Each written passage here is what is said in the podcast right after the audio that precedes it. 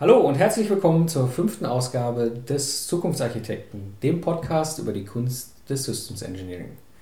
Mein Name ist Mike Pfingsten und ich freue mich, heute wieder Ihr Gastgeber sein zu dürfen in unserem kleinen, aber feinen Podcast rund ums System Engineering. Bevor wir loslegen, möchte ich mich noch für die zahlreichen Feedbacks der letzten Folge, dem System Footprint, bedanken. Ein Punkt kam immer wieder. Die Seminare sind auf sehr viel Interesse gestoßen und die Frage war, bis wann man sich anmelden soll. Ich kann nur empfehlen, sich sehr kurzfristig anzumelden unter www.system-footprint.de. Ein Seminar im Juni ist schon ausgebucht und bei den anderen sind nicht mehr viele Plätze frei. Ja, kommen wir heute zu meinem Gast und seiner faszinierenden Methode, dem Critical Chain. Es freut mich außerordentlich heute als Gesprächspartner Wolfram Müller begrüßen zu dürfen. Er ist derjenige, der diese Methode maßgeblich entwickelt hat. Wir haben uns 2006 auf dem GPM-Kongress in Hannover kennengelernt und auf Anhieb sehr gut verstanden. Ich habe damals etwas über meine Aufwandschätzungsmethode vorgetragen und du saßt in meinem Vortrag. Anschließend hast du etwas über die Critical Chain vorgetragen und ich war erfreuter Teilnehmer deines Vortrags. Hallo Wolfram. Hallo Mike. Für die Zuhörer die Aufwandsabschätzungsmethode habe ich in einer der letzten Sendungen etwas erzählt. Wer möchte, kann unter zukunftsarchitekten-podcast.de slash ZA003 gerne nochmals nachhören. Kommen wir zu dir, Wolfram. Bevor ich lange etwas über dich erzähle, erzähle du doch mal, wer du bist und was du so machst. Ja. Ja, hallo, schön, dass ich hier in dem Podcast mit dabei sein darf. Gerne. Freut mich sehr. Ist auch ein super tolles Ambiente. Leider kann es niemand sehen im Podcast. Das ist ein super toller, toller Raum hier. Ja, ähm, ja zu mir. Ähm, ich bin wie der Mike, ein Mechatroniker. Also so ein richtig klassisch ausgebildeter Ingenieur. Und habe mein Geld früher mit Software-Sanierung ja. verdient. Ja, also so richtig alte Fortran mhm. 60 Programme saniert. Mhm. Und interessanterweise bin ich nicht nur Mechatroniker, sondern Maschinenbauer mhm. und habe dann tatsächlich ähm, in, als Ingenieur gearbeitet, mhm. als Medizintechniker, Gefäßimplantate mhm. oh. aus Nickel-Titan-Legierungen gemacht. Nur einfach, dass sich jeder vorstellen kann, wo ich als Person herkomme. Ja. Also so ein klassisch ausgebildeter ja. Ingenieur und Projektmanager. Aber während der ganzen Zeit habe ich ja, wie gesagt, schon Software gemacht mhm. und ähm, ja, so vor, vor zehn Jahren, das muss man sich so vorstellen. Medizintechnik, das ist das mit, mit so ähm, ja, Projektpläne, eine ganze Wand groß, die eh nicht mhm. funktionieren. Und das kann man sich als junger Mensch einfach mhm. gar nicht vorstellen. Mhm. Und ähm, ja, was habe ich dann gemacht? Dann kam das Internet mhm. auf, die, auf den Tisch mhm. und ich wollte unbedingt irgendwas mit Internet mhm. machen. Und dann habe ich bei so einer klitzekleinen Firma mhm. äh, in Karlsruhe als Softwareentwickler angefangen. Das ja, hieß damals 1 und 1, Schlund und Partner. Da mhm. waren gerade mal 25 ähm, Softwareentwickler im Haus. Mhm. Und mein Ziel war einfach nur Software entwickeln. Klar. So, aber ich habe jetzt ja das Problem, dass ich Maschinenbauer bin mhm. und Ingenieur. Mhm. Das heißt, ich, ähm, ja, das, das sind dann solche typischen äh, Runden, mhm. so ganzer Tisch voll Leute. Mhm. Und dann habe ich halt gefragt, ja, wer ist denn der Projektmanager? Mhm. Da hat sich keiner gemeldet. Äh, oder dann kam die, die Frage, ja, und wer ist der Auftraggeber? wer weiß denn, was wir hier machen? Mhm. Und das ist ja auch das Thema, was der Mike mhm. beackert. Mhm. Und, und dann war, haben sich da drei, vier gemeldet, aber ja. keiner konnte irgendwie was sagen. Mhm.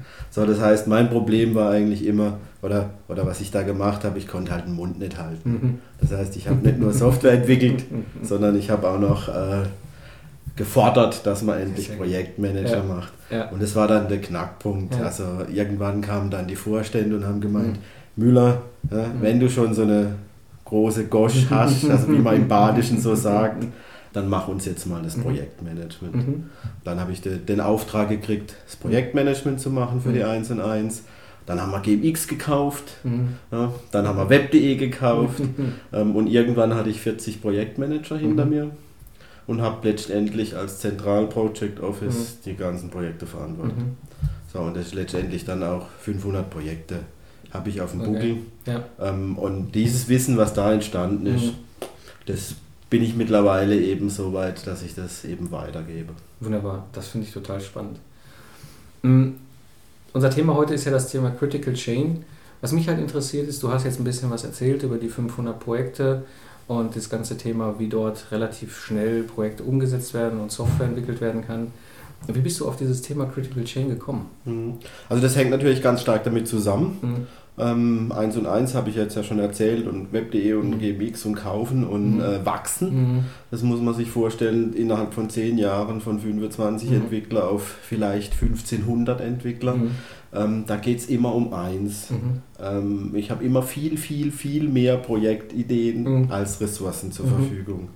Und ähm, das war letztendlich wirklich so, ähm, das ist die Herausforderung im Multiprojektmanagement. Mhm wie verteile ich die Ressourcen optimal. Ja, ja, genau. Ähm, und da haben wir vier Jahre dran rumgedoktert. Mhm. Ähm, das war auch nicht mhm. sofort klar. Mhm. Und irgendwann so 2005 rum mhm. haben wir ähm, rausgefunden, wie man optimal priorisiert.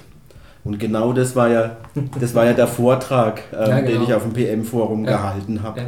Und nach mir mhm kam ähm, ein Referent, der heißt Uwe Techt, der mhm. ist auch heute noch aktiv. Mhm. Also ich muss ein bisschen was korrigieren. Ich bin nicht der maßgebliche Erfinder von Critical Chain. Okay. Da gibt es andere. Okay. Ähm, aber was ich äh, in Deutschland vorantreibe, mhm. ist eben diese Idee, publik zu machen. Mhm. Ähm, und der Uwe Techt, mhm. Der hat dann einen Vortrag gehalten über Critical Chain. Mhm. Das ist ja vom, von Herrn Goldred, Elijah Goldred, ja. äh, maßgeblich ähm, erfunden. Und plötzlich bin ich in dem Vortrag gewesen und dann, dann wurde da erklärt, was man da macht. Mhm. Und dann habe ich endlich verstanden, was wir bei der 1 und 1 gemacht haben. Okay. Und das ist letztendlich der Knackpunkt gewesen. Also das PM-Forum 2006 war ein ganz besonderes, den Mike kennengelernt und Critical Chain. Ähm, mhm. Und dann liest man natürlich sich ein und dann mhm. guckt man, wie man das Ganze umsetzt. Ah ja. Ja, Wolfram, du hast ja gerade auch schon ein bisschen erzählt, dieses Buch von ähm, Goldratt, das ist ja das Buch Das Ziel. Ich habe ja. das auch damals mal vor ein paar Jahren gelesen. Das ist ja wirklich empfehlenswert. Also ja. das, was er da so ähm, vorstellt zu dem ganzen Thema äh, Theory of Constraints. Ähm, erzähl mir mal noch mal so ein bisschen zu dem Thema Critical Chain. Dann gibt es ja auch diesen Schlagwort CCPM ähm, und die Theory of Constraints. Wie hängt das eigentlich so alles zusammen? Okay. Ähm, also die, die Theory of Constraints, die TOC, das ist ähm, letztendlich äh, ein Werkzeugkasten für Systemtechniker, Systemtheoretiker, wie man so Flusssysteme, so Produktionssysteme optimal gestaltet, sodass mhm. es richtig läuft. Und auch da wieder so eine Verbindung ja, zum ja. Mike. Äh, das Wort System mhm. äh, beschäftigt mich seither immens.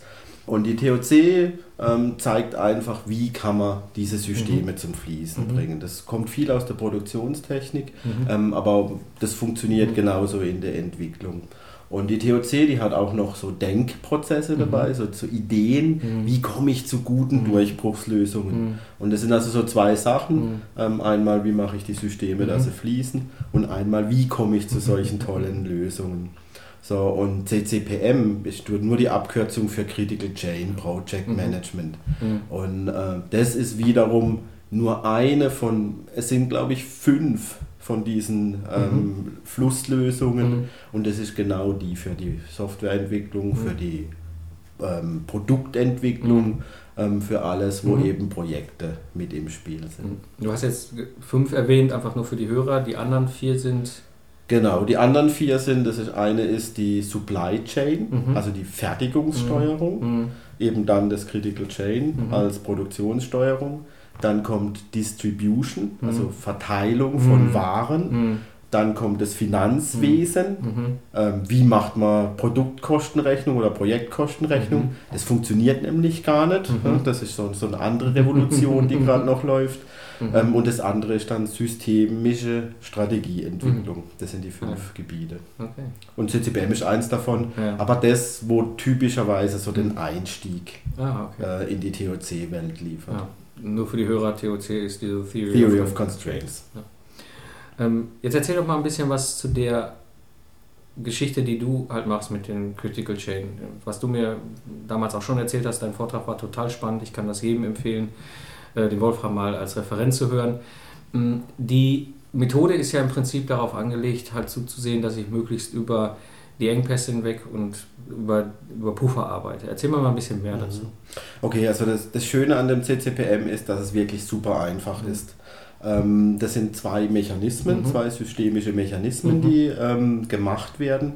Das eine ist diese Work in Progress Control. Mhm. Das heißt, das Allerschlimmste eben im Multiprojektmanagement mhm. ist, mhm. dass man das System überlädt, mhm. zu viel will. Mhm. Und das weiß jeder. Mhm. Wenn man zu viel von einem System will, dann kriegt man hinterher Verzögerungen ja. und, und, weniger ja. Durchsatz. Und ähm, Critical Chain macht hier einen einfachen Trick. Ähm, normalerweise müsste man ja alle Teams hm. planen, wer hm. was macht, bis hm. wann. Da wird man verrückt. Das ja. ist total komplex. Ja. Ähm, und äh, durch den Engpass, hm. es gibt in jedem System immer einen. Engpass und nicht viele, sondern nur hm. einen. Wenn man diesen findet, mhm und wenn man keinen findet, dann legt man einfach mhm. einen fest. Mhm. Das kann ein realer oder ein virtueller sein. Okay. Es ist gerade egal. Okay. Hauptsache, man legt einen fest. Okay. Und in diesem wird geplant. Okay. Dann nimmt man einfach eine Kapazität. Mhm. mhm. Da weiß man auch nicht, ob sie stimmt mhm. am Anfang. Das mhm. findet man dann raus. Aber man sagt, okay, man kann vielleicht zwei Projekte in diesem Engpass gleichzeitig fahren oder drei. Mhm. Und dann plant man die Projekte mhm. in dem Engpass, mhm. macht noch einen Schlag vorne mhm. dran, Zeit, wann man starten muss und mhm. wie lange es noch hinten nach dem mhm. Engpass braucht. Und damit hat man verhindert, dass zu viel eingeplant ist und man hat Termine, die tatsächlich passen. Das stimmt am Anfang nicht. Man lernt aber relativ schnell, wie groß die Kapazität ist. Und dann stellt man das Ganze so ein, hm. dass 95% hm. der Termine stimmen. Aber das bedeutet auch, dass du weggegangen bist von diesen großen, ausführlichen, miteinander vernetzten Terminplänen über anderthalb Jahren. Ich meine, ich kenne das ja auch. Also die haben ja immer wieder äh, die Pläne halt in anderthalb Jahren wird dann ein Mitarbeiter im Team genau am 23.05. einen Handschlag tun, wo jeder weiß, der den Terminplan liest, äh, das ist sowieso ziemlich in die Luft geguckt. Genau. Das heißt, du planst nur in diesem Engpass, das heißt in diesem Moment, wo halt der größte Engpass ja. ist. Also für die, für die Terminfindung und für diese mhm. strategische Priorisierung mhm. betrachtet man sich tatsächlich nur den Engpass. Okay. Und also Beispiel 1 und 1, mhm. letztes Jahr, wir haben dann das Team ausgesucht. Mhm. mhm. Ähm, ja, und das ist ein ganz einfaches Excel-File, mhm. wo einfach die Projekte drinstehen, wie viele Personentage, die Kapazität pro Monat. Das kann man jedem Vorstand zeigen. Und mit diesem Excel-File kann, man, kann man letztendlich die ganzen Prioritätsentscheidungen treffen. Das geht ratzfatz ratzfatz. Mhm. In fünf Minuten habe ich äh, mhm. Entscheidungen mhm. getroffen und die Maschine kann mhm. wieder arbeiten. Okay. Aber das ist nur die, das ist nur die strategische ja, Seite. Äh, das, wie komme ich zu sicheren Terminen? Das andere, das ist das mit den Puffern, wo du schon ja. erwähnt hast, das ist auch wieder so ein Trick. Hm? Ähm, wir, wir leben ja in, in Deutschland mhm. ne? und in Deutschland ist ja Zuverlässigkeit mhm. ein ganz hohes ja. Gut. Das gilt aber auch in anderen mhm. Ländern. Mhm. Aber bei uns halt besonders. Mhm. Und wenn man in so einer Firma arbeitet, wo es mhm. ja darauf geht, dass man pünktlich liefert und ganz viel auf dem Tisch hat und viel Druck hat, auch natürlich Druck, es ist ja immer viel im System. Ja, was macht man? man plant Puffer rein. Mhm. Ne? Also man weiß, mhm. man muss den Report im Chef liefern der Report braucht zwei mhm. Stunden, mhm. aber ich habe ganz viel anderes mhm. zu tun, mhm. dann sage ich meinem Chef, über, übermorgen hast mhm. wenn es gut geht. Mhm. Und, und, schon hat man Puffer drin. Ähm, und diese Puffer, die machen die Projekte langsam, ja. weil nie irgendjemand schneller liefert, wie er tatsächlich ähm, zugesagt okay. hat. Also wir haben im Deutschen gar kein Wort für Verfrühung. oh, stimmt, oder im Englischen oder im Französischen mhm. De-Earlyung. Mhm. Es gibt einfach keinen Begriff mhm. in, in diesen drei mhm. Sprachen. Mhm. In den anderen habe ich es nicht kontrolliert, aber in den drei Sprachen gibt es keinen Begriff für mhm. Verfrühung. Das heißt, wenn ich einen Termin sage, kommt er nie früher. Okay. Und weil ich aber Puffer drin habe, dann kann man ganz einfach einen Trick machen. Ähm, man halbiert einfach die, die ganzen Projekt Laufzeiten von den mhm. Arbeitspaketen mhm. und packt sie hinten als Puffer mhm. ran. Ja, okay. Und plötzlich, ähm, weil es ja keine Verfrühung gibt, wenn aber zufällig was fertig wird, mhm. kann es auch früher weitergegeben werden. Okay. Mm, um das mal für die Hörer so in die Praxis zu übertragen. Du hast mir im Vorfeld was erzählt zu einem Projekt bei der Lufthansa, wo ihr was mhm. gemacht habt. Wie, wie ist das konkret abgelaufen. Genau so, äh, mhm. wie ich es tatsächlich gesagt habe. Also nicht nur bei der Lufthansa, auch bei der 1 und 1. Ja. Man nimmt ganz normal äh, einen Projektplan, wie sie jeder macht. Mhm. Nicht ganz so detailliert, mhm. weil das funktioniert ja eh nicht, mhm. sondern so, so 14 mhm. Tage Blöcke, mehr nicht und, und lieber weniger Arbeitspakete als mehr. Und die werden einfach halbiert im Projektplan. Okay. Und alles, was übrig bleibt, wird hinten als Puffer angehangen. Das muss man natürlich den Leuten erklären, was ja, ja. da passiert, sonst, okay. äh, sonst passieren komische mhm. Sachen. Aber das ist letztendlich. Mhm. Und dann gibt es einen zweiten Effekt und ähm, ja, ähm, das passiert recht schnell. Mhm. Ähm, man braucht diesen Puffer gar nicht. Mhm. Das ist wie eine Feuerversicherung. Wenn ich mhm. nur ein Haus versichere, mhm. das, äh, dann muss ich voll, das volle Geld auf die Seite legen. Wenn ich aber 100 oder 20 Häuser habe, dass alle 100 abrennen ist ja unwahrscheinlich. Ja. Das ist also ein bisschen Versicherungsmathematik. Mhm. Ähm, das heißt, unsere Erfahrung zeigt, dass man nur die Hälfte von dem Puffer mhm. braucht. Mhm. Und wenn man jetzt diesen Trick macht, ja. dann werden die Projekte einfach mal 25% kürzer. Okay, das ist so richtig. Aus dem Stand. Aus dem Stand. Aus dem Stand. Okay. Die haben es uns am Anfang gar nicht geglaubt. Mhm. Ja, das, darum haben wir diese Pufferverkürzung nicht gemacht. Ja. Aber die sind dann nach drei, vier, fünf Wochen alle gekommen, die mhm. Projektmanager, und haben gesagt, du, ich brauche den Puffer gar nicht. Können wir die ja. die Projekte verkürzen. Ja. Jetzt, jetzt ist ja das ganze Thema Releaseplanung und Aufwandschätzung so ein ganz typisches Themenfeld des Systemingenieurs. Das heißt, das ist ja das, was er mit, zusammen mit dem Projektmanager erarbeitet, worauf der Projektmanager halt die Planung und die Ressourcen auch drauf aufbauen kann. Was du mir im Vorfeld auch gezeigt hast, ist so ein bisschen diese Herangehensweise, der Aufwandschätzung und diese Ermittlungen, also dass am Ende des Ganzen halt auch eine Aussage darüber rauskommt, wann ist überhaupt realistisch zu liefern und auch wie würde das in so einem Burndown aussehen. Mhm. Kannst du ein bisschen dazu noch was erzählen? Also ein bisschen was habe ich schon erzählt. Ja, ja, natürlich. also das, äh, wie gesagt, am Engpass mhm. äh, wird geplant mhm. und da kommen die Zeiten mhm. raus. Mhm. Und damit ist eigentlich das mhm. Thema durch. Okay. So, und dann kommt das mit dem Puffer. Mhm. Ähm, habe ich noch genug Zeit für was? für ein, ein Trick? Ja, natürlich. Ein, ein, den dritten Trick mit dem ja, Puffer. Immer gerne. Ähm, weil dann komme ich auch auf das Agile, weil ja, das, das kann man auch im Agilen machen, aber der dritte Trick fehlt noch. Und zwar folgendes: Wer kennt äh, Ampelstatusberichte. Mhm. Das heißt, das sind irgendwelche so drei, mhm. vier, fünf mhm. Seiten, wo mhm. alle möglichen Zahlen draufstehen und ganz oft Ampeln. Mhm. Und ähm, ich frage dann an der Stelle immer, wer kennt die Farbe Melonengrün? Mike, kennst du Melonengrün? Kannst ja, erklären? ich kann es mir ungefähr vorstellen, was es sein soll. Ja, was könnte ja, sein? Das ist so, dass es so gerade irgendwie noch so zwischen Grün und Gelb durch die Gegend läuft. Ja, viel besser. Okay. Ja, es ist grün, die Melone ist ja grün. Ja. Und je tiefer man bohrt, Umso roter wird sie. Ah. Umso roter wird die Farbe. So. Okay. Und ähm, das macht im, im Multiprojektmanagement totale Schwierigkeiten. Mhm. Mhm. Ähm, Gelb kann man gar nicht verstehen, mhm. die Farbe. Mhm. Äh, kippt jetzt die A-Klasse oder nicht? Mhm. Mhm. Gelb gibt es nicht. Ja, ja. So, und äh, wenn man so einen Puffer hat hinten, dann kann man super schönen Status machen, den jeder sofort versteht. Ja. Wenn du schneller vorwärts kommst, als du Puffer verbrauchst, mhm. welche Farbe ist dann? Ja, grün. Grün! Ja. Also das ist natürlich jetzt gemein, ich drehe ja, natürlich ja. jetzt den Spieß um okay, und, und, und der Mike muss die Hörer es verstehen. Der Mike muss hier mitdenken. Wenn man schneller Puffer mhm. verbraucht, wie Fortschritt, mhm. dann ist es rot. Ah, okay. Genau. Und das ist, letztendlich kann man einen Quotient machen aus mhm. Fortschritt zu Pufferverbrauch. Mhm. Und das ist der perfekte Indikator für die mhm. Schieflage eines Projektes. Ah, okay. Und dann hat man nämlich plötzlich eine operative mhm. Prio für die Ressourcen. Hm. Und zwar, wenn man die Ressourcen, wenn zwei Projekte bei mir ankommen als hm. Ressourcenmanager hm. und ich immer das Projekt mit dem schlechtesten Fortschritt mhm. und dem größten Pufferverbrauch mit Ressourcen optimal versorge, mhm. dann geht das Spiel mhm. am Schluss auf. Okay. Und 95% der Termine werden auch wirklich eingehalten. Okay. Weil ich plötzlich über das Portfolio ja. mhm.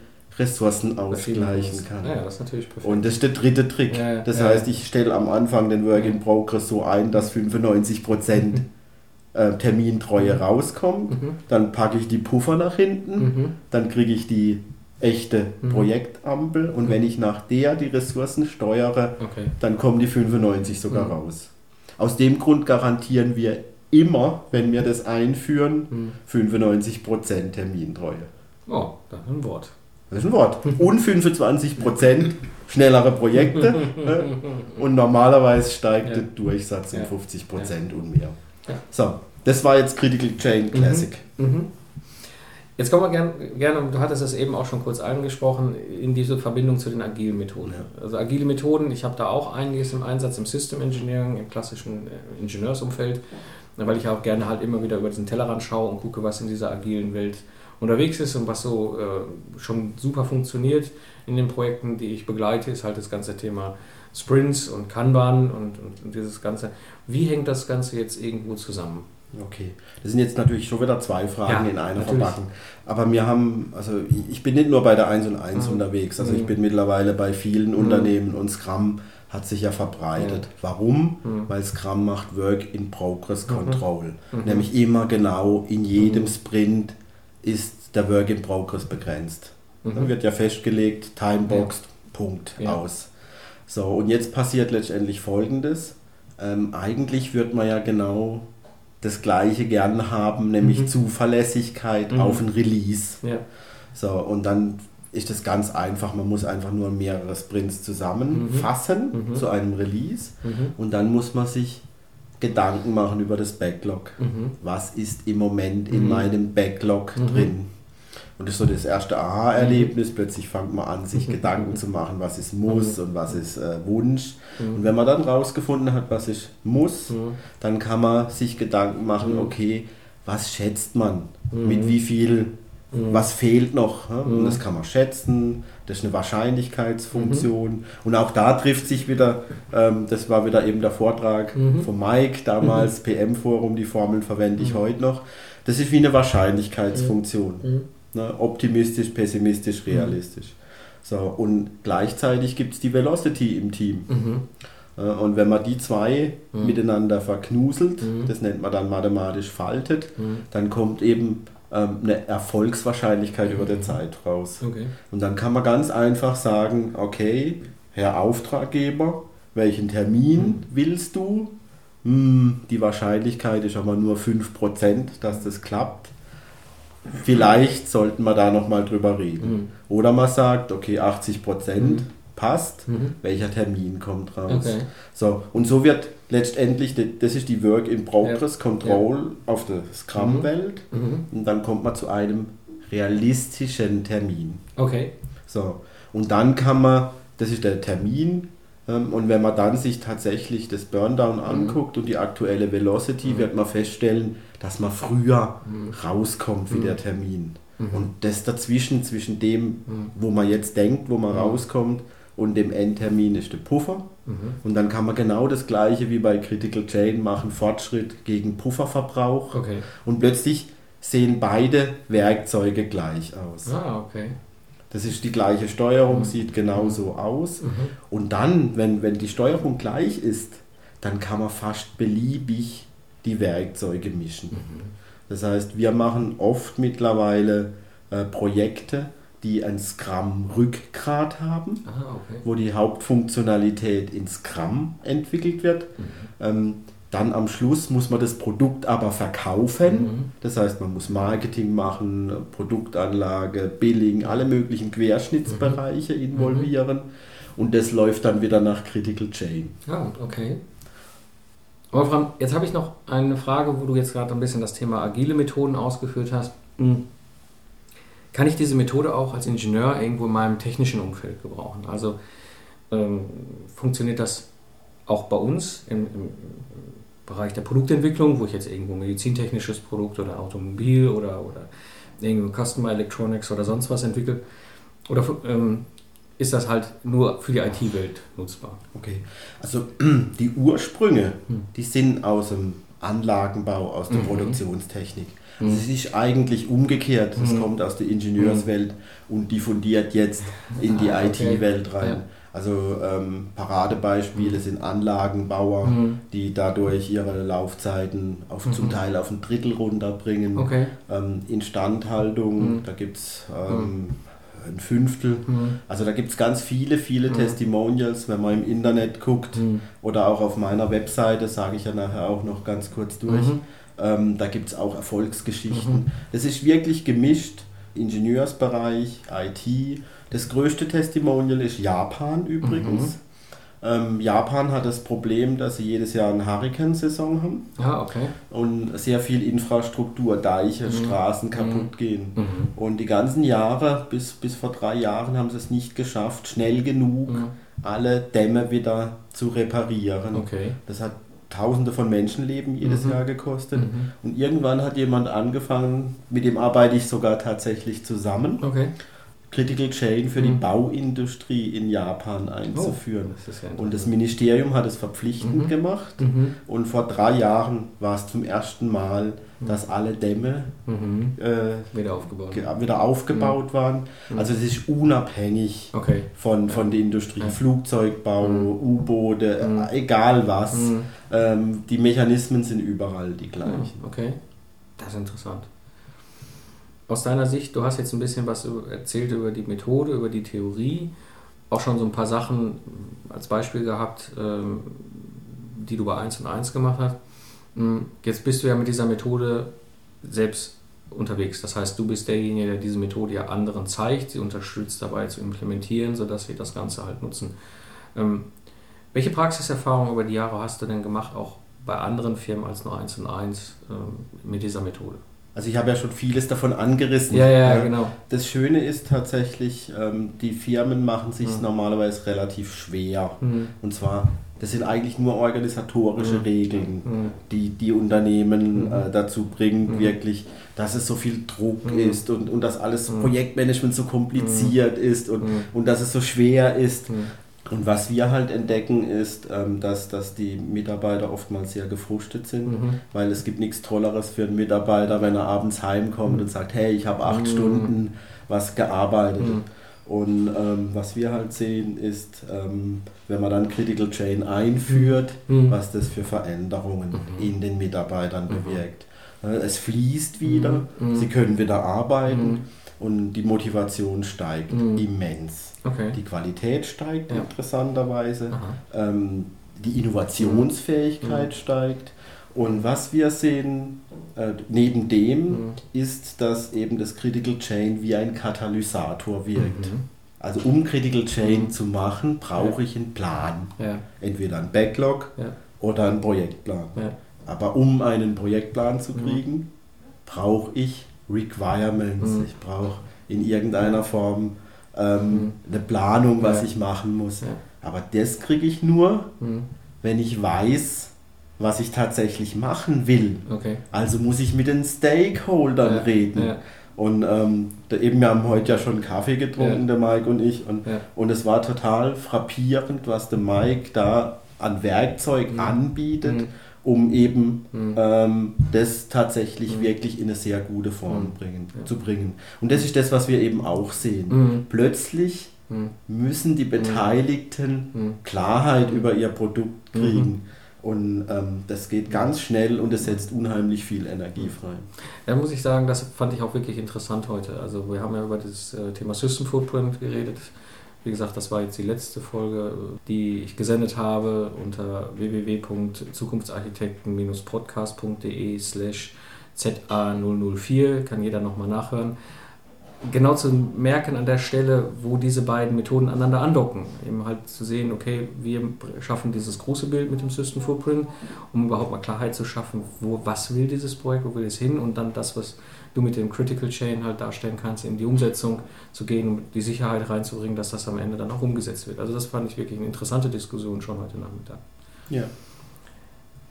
Ja, ähm, übrigens, meine Webseite ist mhm. viel einfacher zu buchstabieren. Ja, die heißt nur Speed wie Geschwindigkeit, mhm. 4 wie die Zahl, also die 4 mhm. und dann projects.net. Ja. Und da findet man das alles. Ja. Und wenn man das mit dem Scrum wissen will, mhm. dann heißt es reliable-scrum.de. Mhm. Das sind die zwei Webseiten. Ah. Und da findet man alles. Da gibt es ganz mhm. viele Downloads und, mhm. und ganz viele Artikel. Ja. Wer weiterlesen will, ist eingeladen.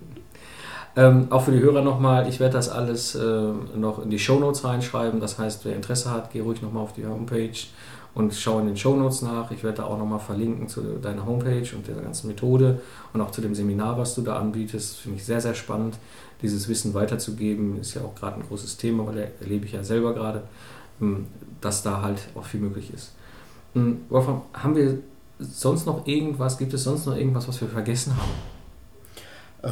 Eigentlich nicht, aber man hört es vielleicht auch ein bisschen in meiner Stimme, mhm. was mich umtreibt bei der ganzen Geschichte. Ähm, Projektmanagement kann tierisch viel Spaß mhm. machen. Und der Mike hat einen Beitrag dazu, wenn man nämlich das Produkt schön beschreiben kann mit seinem Footprint, dann, dann fängt es an zu fließen. Mhm. Und wenn man das mit Critical J noch mhm. kombiniert oder Reliable Scrum oder mhm. mit, mit, mit irgendwas, wo tatsächlich wirklich den Fluss erzeugt, ähm, ja, dann macht das Ganze wieder Spaß. und das ist das, was mich umtreibt und das ja. ist das Tolle an der Sache. Das ist ein äh, schon fast herrliches äh, Abschlussstatement. Ähm, also wie gesagt, wenn jetzt Entwickler oder Projektleiter Blut geleckt haben, die Homepage von dir, speechforproject.net, werde ich äh, nochmal in den Show Notes verlinken. Und äh, ja, äh, super, Wolfram. Also an dieser Stelle kann ich nur Danke sagen für dieses total spannende und faszinierende Gespräch. Ich denke, wir haben das Thema gut eingekreist.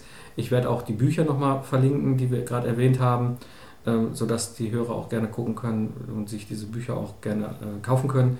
Hm, ich denke, das Gespräch war gerade aus meiner Sicht, ich hoffe aus der Sicht der Hörer auch, sehr wichtig, um diese Schnittstelle zwischen dem Thema System Engineering und Projektmanagement nochmal aufzuzeigen und wie wichtig auch gerade diese Schnittstelle ist. In diesem Sinne kann ich nur Danke sagen, Wolfram. Gern geschehen. Und äh, auch nochmal Danke an die Zuhörer. Danke für die tollen Feedbacks. Ich bin total begeistert, was da gerade äh, zurückkommt. Und äh, kann in diesem Sinne nur sagen, äh, Tschüss und bis zum nächsten Mal. Au revoir.